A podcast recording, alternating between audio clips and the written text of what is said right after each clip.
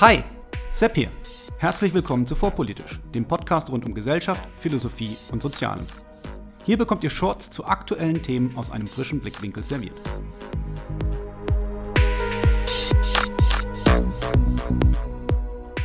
Heute Beeinflussung. Können wir Menschen dazu bringen, das zu tun, was wir wollen? Und wenn ja, wie? Das Thema der heutigen Folge ist weniger philosophisch und mehr psychologisch angehaucht. Menschen versuchen ja schon immer im Umgang miteinander den jeweils anderen zu beeinflussen und dessen Verhalten im eigenen Sinne mitzugestalten. Ethisch interessant wird es da, wo wissenschaftliche Erkenntnisse genutzt werden, um dies erstens nicht nur aus rein persönlichen Motiven, sondern strategisch und gezielt zu tun und zweitens, wenn nicht nur auf eine Person, sondern auf ganze Populationen abgezielt wird. Um diese ethischen Fragestellungen aber soll es heute nicht gehen. Heute soll es um den wissenschaftlich-psychologischen Hintergrund gehen, den Robert Cialdini in seinem Buch Influence darstellt. Auf Deutsch erhältlich unter dem Titel Die Psychologie des Überzeugens. In diesem Buch benennt Cialdini sechs Prinzipien, die, wissenschaftlich abgesichert, die Chance erhöhen, Menschen dazu zu bringen, das zu tun, was wir wollen und die auch, bewusst oder unbewusst, im Marketing und von guten Verkäufern, auch Verkäufern politischer Theorien, immer wieder benutzt werden. Diese Prinzipien können natürlich missbraucht und für dunkle Machenschaften eingesetzt werden. Ebenso können sie aber auch der Aufklärung dienen, um denen nicht zu erliegen, die sie in schändlicher Absicht einsetzen. Wie immer liefert die Wissenschaft ein Werkzeug, welches in guter wie schlechter Absicht eingesetzt werden kann. Diese Prinzipien funktionieren natürlich nicht zu 100 Prozent in allen Fällen, in denen sie eingesetzt werden. Und sie werden natürlich nicht immer in dunkler Absicht eingewandt. Manche sind sogar einfach aus der menschlichen Natur heraus erklärbar und können erklären, warum es manchen Menschen leichter fällt, Anschluss zu finden und in Gruppen eine Führungsrolle einzunehmen. Was ihnen aber gemein ist, ist, dass sie die Wahrscheinlichkeit signifikant erhöhen, unser Gegenüber in unserem Sinne zu beeinflussen. Das erste dieser Prinzipien ist die Reziprozität oder Erwiderung. Um in menschlichen Gesellschaften gut miteinander leben zu können, haben wir die Eigenschaft entwickelt, das Gefühl zu haben, dass wir erhaltene Gefälligkeiten erwidern sollten.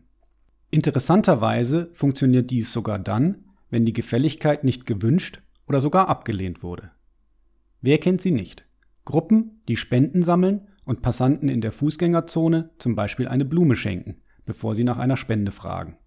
Oder Straßenverkäufer in der Nähe von Sehenswürdigkeiten, die Passanten ein Freundschaftsbändchen umbinden, bevor sie ihren Tand verkaufen wollen oder nach einer Spende für dieses Bändchen fragen. In seinem Buch berichtet Cialdini von einem Experiment, in dem zwei Personen in einem Warteraum gezielt aufeinanderstoßen, wobei eine Person die Testperson ist und die andere Person Teil des Versuchs. Die eingeweihte Person erwähnt dann, dass sie sich eine Cola aus dem Automaten holen werde, bevor sie den Warteraum verlässt. Kurz darauf kehrt sie mit zwei Dosen Cola zurück und bietet der anderen Person eine dieser Dosen an, mit der Geschichte, dass der Automat durch eine Fehlfunktion zwei statt einer Dose ausgespuckt hätte. Nach dem Termin, auf den beide angeblich gewartet haben, behauptet die eingeweihte Person anschließend, Geld für ein Taxi zu benötigen und fragt die Testperson, die ja eigentlich eine völlig fremde Person ist, um 20 Dollar für ein Taxi. Gemessen wurde anschließend die Wahrscheinlichkeit, dass die Testperson einer fremden Person 20 Dollar leiht, ohne Möglichkeit, diese 20 Dollar zurückzufordern sollte dies nicht freiwillig zahlen. Dabei wurde selbstverständlich auch darauf geachtet, dass es eine Vergleichsgruppe gab, die vorher keine Dose Cola erhalten hatte. Interessanterweise wurde die Chance auf die Leihe von 20 Dollar signifikant erhöht und das, obwohl der Versuchsaufbau ja so gestaltet war, dass a. die Person, welche die Dose erhielt, diese nicht angefordert hatte und b. die Geschichte war, dass diese aus dem Automaten kam, ohne dass dafür bezahlt werden musste. Alternativ gibt es eine Variante dieser Technik, die Fuß in die Tür genannt wird, bei der zuerst ein besonders großer Gefallen angefordert wird, um dann eine Konzession zu machen.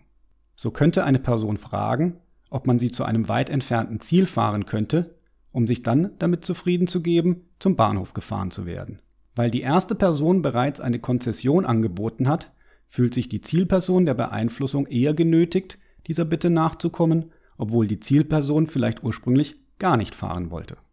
Kommen wir zum zweiten dieser Prinzipien, der Verpflichtung. Wir lernen zumeist sehr früh, dass Verpflichtungen und Versprechen einzuhalten sind. Im Sinne einer funktionierenden Gemeinschaft ist dies auch durchaus sinnvoll. Aber auch diese Einstellung können sich andere natürlich zunutze machen. So wurde etwa in der Kreditkartenindustrie beobachtet, dass das Zahlungsverhalten säumiger Kreditkartenkunden dann signifikant besser wird, wenn erstens ein telefonischer Kontakt zum Kunden hergestellt wurde und zweitens dieser nicht nur daran erinnert wurde, dass er noch offene Rechnungen zu begleichen habe, sondern von ihm explizit ein Versprechen eingefordert wurde, diese offenen Rechnungen auch zumindest in Teilen zu begleichen. Menschen scheinen sich also selbst dann an ihre Versprechen gebunden zu fühlen, wenn diese gegenüber dem Mitarbeiter eines großen, weitgehend gesichtslosen Konzerns abgegeben wurden. Um die Angewohnheit der meisten Menschen, sich an gegebene Versprechen gebunden zu fühlen, auszunutzen und von dieser selbstgeschaffenen Verpflichtung zu profitieren, haben Menschen mit schlechten Absichten die sogenannte Lowball-Technik entwickelt, die auf der menschlichen Schwäche des Escalation of Commitment, zu Deutsch Eskalation der Verpflichtung, beruht. Bei dieser Manipulationstechnik wird dem späteren Opfer ein Angebot unterbreitet, welches im wahrsten Sinne zu gut um wahr zu sein ist. Nachdem das Opfer diesem Angebot zugestimmt hat, wird unter einem Vorwand das ursprüngliche Angebot zugunsten eines Angebots ausgetauscht, welches für das Opfer weniger und den Verkäufer mehr Vorteile bietet. Es lässt sich zeigen, dass auf diesem Wege die Wahrscheinlichkeit steigt, dass Menschen sich trotz der geänderten Bedingungen an ihre Verpflichtungen gebunden sehen, auch wenn sie selbst sagen, dass sie den neuen Deal eigentlich gar nicht wollten. Auch lässt sich diese Technik mehrfach hintereinander anwenden, so dass die Verschiebungen nicht nur marginal zu Ungunsten des Opfers ausfallen können, sondern ganz deutlich. Diese menschliche Eigenschaft, konsistent wirken zu wollen und sich anhand vergangener Entscheidungen verpflichtet zu fühlen, auch zukünftig weiter in eine bestimmte Richtung zu handeln, ist so groß, dass man im Investmentumfeld sogar explizit darauf hinweist, dass man schlechtem Geld kein Gutes hinterherwerfen sollte. Der Drang, schlechte Investments durch noch mehr Investitionen in das schlechte Investment retten zu wollen, anstatt das Geld schlicht abzuschreiben und an anderer Stelle besser zu investieren, hat schon mehr als einen Investor ruiniert. Das dritte Prinzip der Beeinflussung ist die soziale Bestätigung. Dieses Prinzip beschreibt schlicht die Tatsache, dass wir uns bei unseren Entscheidungen dadurch beeinflussen lassen, was Menschen, die uns ähnlich sind oder denen wir uns ähnlich fühlen, in solchen Situationen tun oder angeblich getan haben. Als soziale Wesen ist uns Bestätigung einfach wichtig und spielt selbst dann unterbewusst eine Rolle, wenn wir es nicht vermuten. Deshalb werden bei Werbeversprechen gerne Umfragen zitiert, von denen eigentlich jeder weiß, dass sie nicht repräsentativ sind und vermutlich wenig glaubhafte Auftragsarbeiten von der Sorte 9 von 10 Frauen schwören auf XYZ darstellen. Zur Beeinflussung können mit böswilliger Absicht also komplett gefälschte Studien zum Einsatz kommen, ebenso wie gekaufte Animateure, die Zustimmung vortäuschen. Als viertes Prinzip der Beeinflussung gibt es die Sympathie.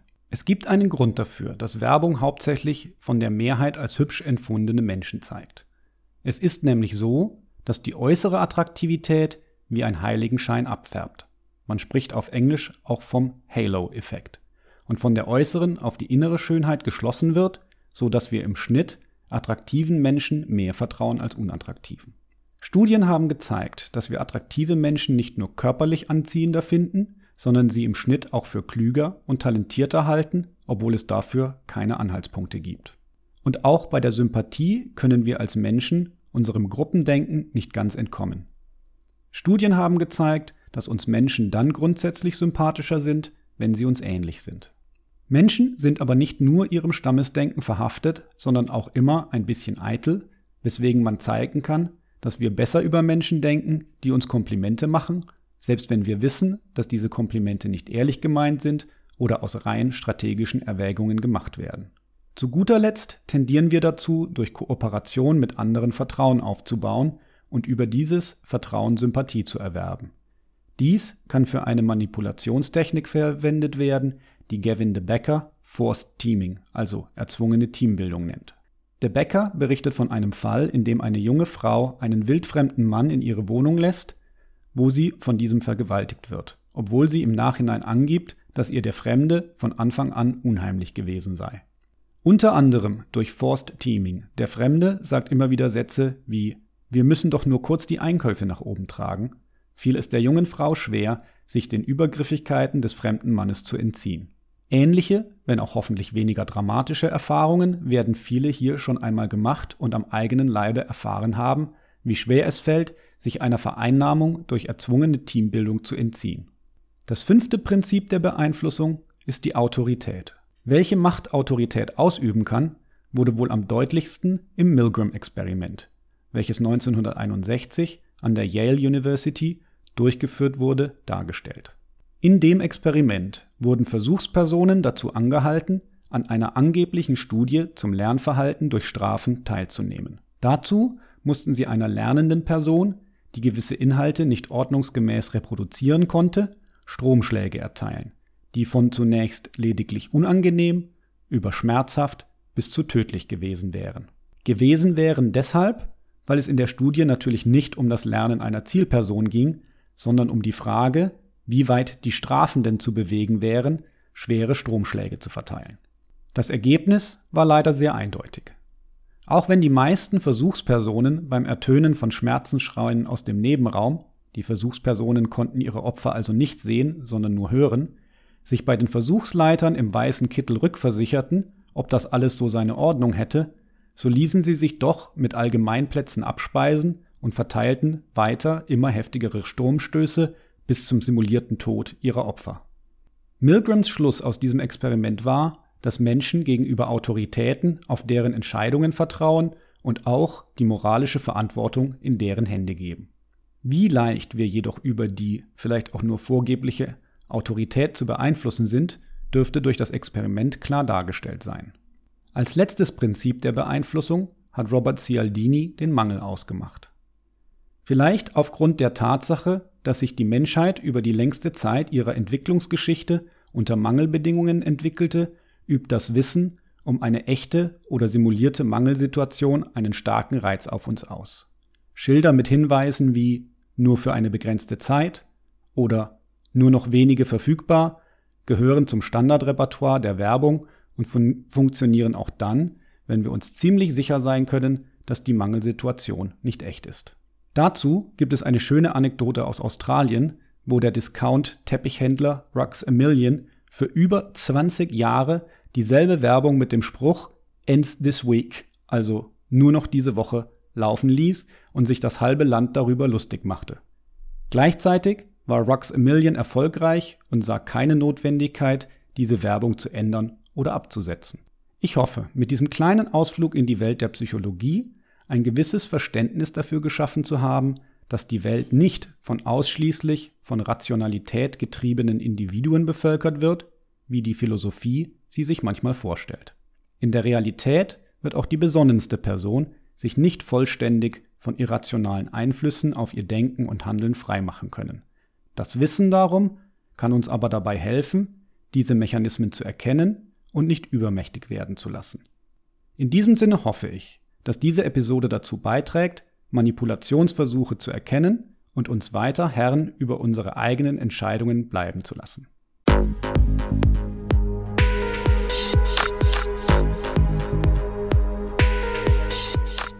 Hier endet eine weitere Episode von Vorpolitisch, dem Podcast rund um Gesellschaft, Philosophie und Soziale. Vielen Dank für eure Zeit. Und wenn es euch gefallen hat, hört beim nächsten Mal wieder zu und vor allem teilt den Link zu diesem Kanal auf Facebook, Twitter und wo ihr sonst noch unterwegs seid. Warum nicht jetzt sofort? Ich bin Sepp, macht's gut und bis zum nächsten Mal.